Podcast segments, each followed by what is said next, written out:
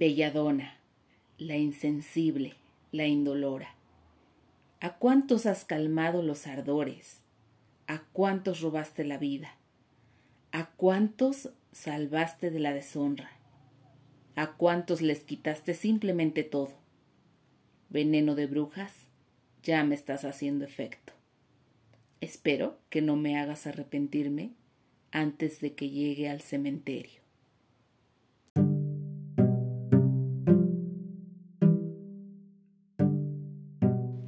Bienvenida, bienvenido a Flor y Canto, podcast en el que compartiremos historias que unen al vasto mundo vegetal con el humano y sus manifestaciones artísticas, sobre todo musicales. Soy Indira Hernández Huerta, contrabajista y apasionada de las plantas, y en este capítulo daré continuidad a los venenos de Shakespeare, pero ahora no con el pretexto de la ambición, sino desde la visión de los enamorados aprovechando que estamos en febrero, en donde se celebra el Día de San Valentín. La historia de Romeo y Julieta es más que conocida. Aunque no la hayas leído, estoy segura de que has visto una de las versiones llevadas al cine. Te voy a platicar de la planta que probablemente se usó en la historia, así como de un maravilloso músico que nos lleva con su obra a esta trágica y bella historia de pasión y amor. ¿Me acompañas?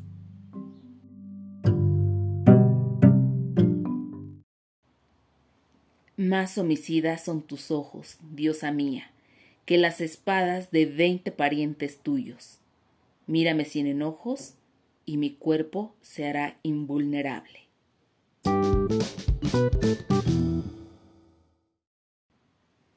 La trágica historia de amor entre dos jóvenes utiliza dos venenos, uno menos mortal que el segundo. Si bien el nombre de sus ingredientes no es abiertamente mencionado, lo más probable es que lleve a nuestra planta invitada del día de hoy. Vamos a conocerla.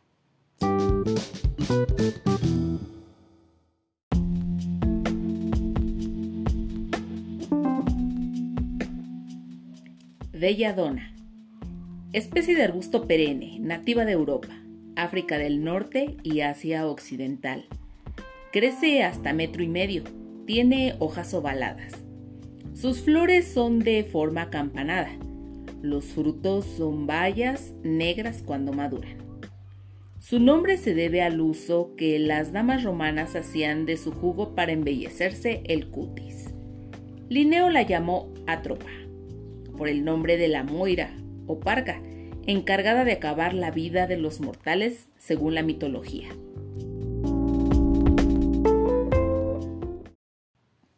Sus hojas y sus raíces contienen un principio activo nauseabundo llamado atropina, uno de los principales de la belladona. Las bayas de sus frutos contienen un violento narcótico que produce la muerte con mucha frecuencia y que desgraciadamente se registran bastantes casos de esta naturaleza, pues los niños se dejan tentar por sus frutos, que pueden encontrarse con facilidad en el bosque. Se dice que en las guerras de la antigüedad se habrían empleado el jugo de estas bayas mezclado con vino contenido en barriles que abandonaban en el campo para que el enemigo bebiera de ellos y cayera en un sueño letárgico, a favor del cual podían atacarle sus contrarios sin temor a la defensa.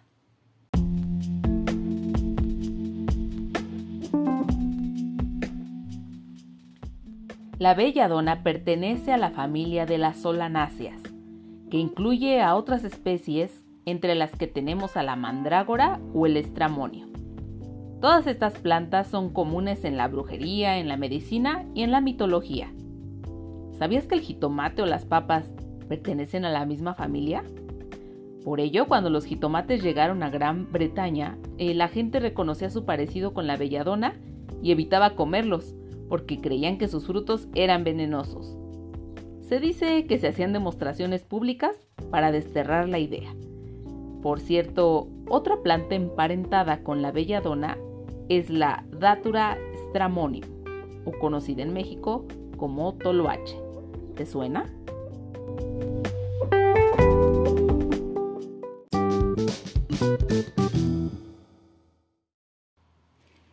Regresando a la atropina, el principio activo, podemos decir lo siguiente.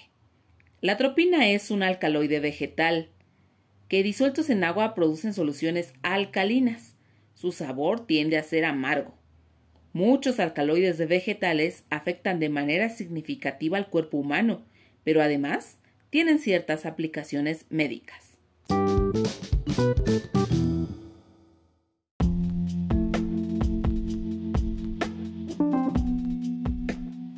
Por su mecanismo de acción, la atropina, en pequeñas dosis, puede usarse para secar las secreciones derivadas de la actividad del sistema nervioso parasimpático. En el pasado, la usaban para tratar los síntomas de la fiebre del heno y del resfriado al parar la producción de mucosa, y aún se emplea en ocasiones en jarabes antitusivos, en lo que tiene el efecto añadido de relajar los músculos que intervienen en la tos. La atropina también se inyecta antes de una operación para secar las secreciones bronquiales de los pulmones, que de otro modo podrían bloquear las vías respiratorias durante la intervención. Pero incluso cuando se administra atropina en dosis terapéuticas, puede haber efectos secundarios preocupantes en ciertas personas, como pupilas dilatadas, visión borrosa y ritmo cardíaco acelerado. En fin, tiene que haber conocimientos vastos en aquel que use la atropina o la planta en sí. La diferencia en la dosis y la vía de administración puede ser la diferencia entre solo dormir o morir.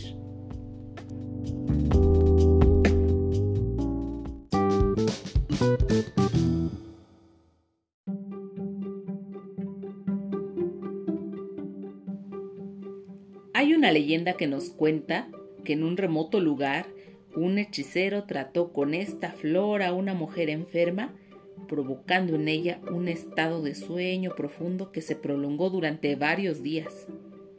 Al despertar del letargo, la mujer se mostró molesta por haberla sacado del estado hipnótico, ya que durante su sueño había estado en lugares donde el placer y la lujuria eran constantes. Al darse a conocer esta experiencia, la iglesia relacionó aquellas visiones con actos del demonio y la consideró una planta herética. Desde entonces su vinculación con la brujería ha sido constante.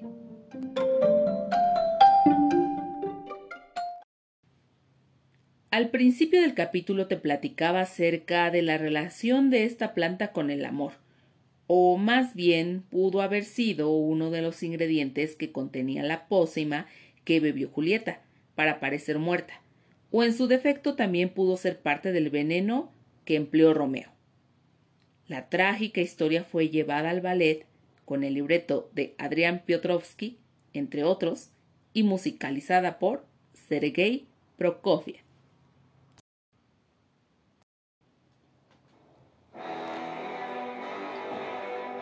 Este personaje fue un compositor, pianista y director de orquesta soviético. Nació un 27 de abril de 1891 en Ucrania y murió un 5 de marzo de 1953 en Moscú. Se dice que fue un estudiante poco dócil, pero de gran talento. A los nueve años compuso su primera sinfonía y a los once lo mandaron al Conservatorio de San Petersburgo. Uno de sus maestros fue Rimsky-Korsakov. Entre 1918 y 1933 vivió en Europa. Su fama en realidad vino por su dominio del piano, pues era un virtuoso. Ello le permitió viajar por muchos lugares del mundo. Como compositor, hizo varias obras, entre las que destacan Pedro y el Lobo, la ópera Guerra y Paz, la cantata Alexander Nevsky, El amor de las tres naranjas y por supuesto el ballet de Romeo y Julieta. En 1923 contrajo matrimonio con la cantante de origen español Lina Lluvera. Como coincidencia curiosa, Prokofiev murió el mismo día que Joseph Stalin.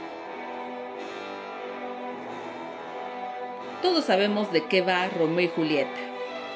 Veamos desde la óptica de Prokofiev. abordó la composición de ese ballet a partir de un encargo del Ballet Kirov de Leningrado. Sergei se puso a trabajar en la partitura en el año 1935 en la casa de descanso del Teatro Bolshoi. Al parecer esta creación le trajo muchos dolores de cabeza. El ballet Kirov le rechazó la partitura original, al igual que el ballet Bolshoi. Le dijeron que era imposible de bailarse, pero lo mismo le dijeron a Stravinsky sobre la consagración de la primavera, y hoy es una de las indispensables en el repertorio coreográfico moderno. Y aunque no lo crean, Romeo y Julieta tuvo que realizarse fuera de Rusia debido al rechazo. Se llevó a cabo en la ciudad checa de Brno el 30 de diciembre de 1938. A partir de ahí, Prokofiev revisó repetidas veces la partitura. Hay que mencionar que antes de eso, la música, que es sin duda magistral, ya se había tocado en un concierto sinfónico en Moscú. Esta música creó un interés muy particular en el compositor, así que en 1937 extrajo del ballet 10 piezas que transcribió para piano. En 1936 Prokofiev había condensado su ballet en dos suites distintas, cada una de siete movimientos. Sobre Romeo y Julieta, Sergei escribió lo siguiente he tomado especial cuidado para lograr una simplicidad que, espero, llegará al corazón de quienes escuchan la obra. Si la gente no encuentra emoción y melodía en esta obra mía, me dará mucha pena, pero estoy seguro de que, tarde o temprano, las hallarán. Y así fue. Después de los rechazos sufridos inicialmente, el ballet Romeo y Julieta fue incorporado al repertorio del ballet Bolshoi y del ballet Kirov.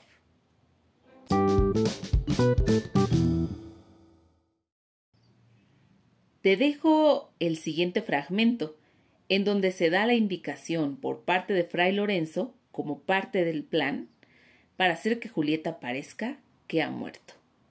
Es él quien dice este diálogo. Oye pues, Julieta. Vuelve a casa. Muéstrate alegre. Presta anuncia el enlace con Paris. Mañana es miércoles. Mañana por la noche, haz por dormir sola. No dejes que la nodriza te haga compañía tu aposento. Así que estés en tu lecho, toma este frasquito y traga el destilado licor que guarda. Incontinente y correrá por tus venas todas un frío y letárgico humor que dominará los espíritus vitales. Ninguna arteria conservará su natural movimiento. Por el contrario, cesarán de latir. Ni calor ni aliento alguno testificarán tu existencia. El carmín de tus labios y mejillas bajarán hasta cenicienta palidez caerán las cortinas de tus ojos como al tiempo de cerrarse por la muerte el día de la vida. Cada miembro, de ágil potencia despojado, yerto, inflexible, frío, será una imagen del reposo eterno. En este fiel trasunto de la pasmosa muerte, permanecerás 42 horas completas y al vencerse, te despertarás como de un sueño agradable. Así, cuando por la mañana venga el novio para hacerte levantar del lecho, ya serás muerte en este. Según el uso de nuestro país, ornada entonces de tus mejores galas, descubierta en el féretro, serás llevada al antiguo panteón donde reposa toda la familia de los Capuleto. Mientras esto sucede, antes de que vuelvas en ti, instruido Romeo por mis cartas de lo que intentamos, vendrá aquí. Él y yo velaremos tu despertar, y la propia noche te llevará tu esposo a Mantua. Este expediente te salvará de la afrenta que te amenaza si un fútil capricho, un terror femenino, no viene en la ejecución a abatir tu valor.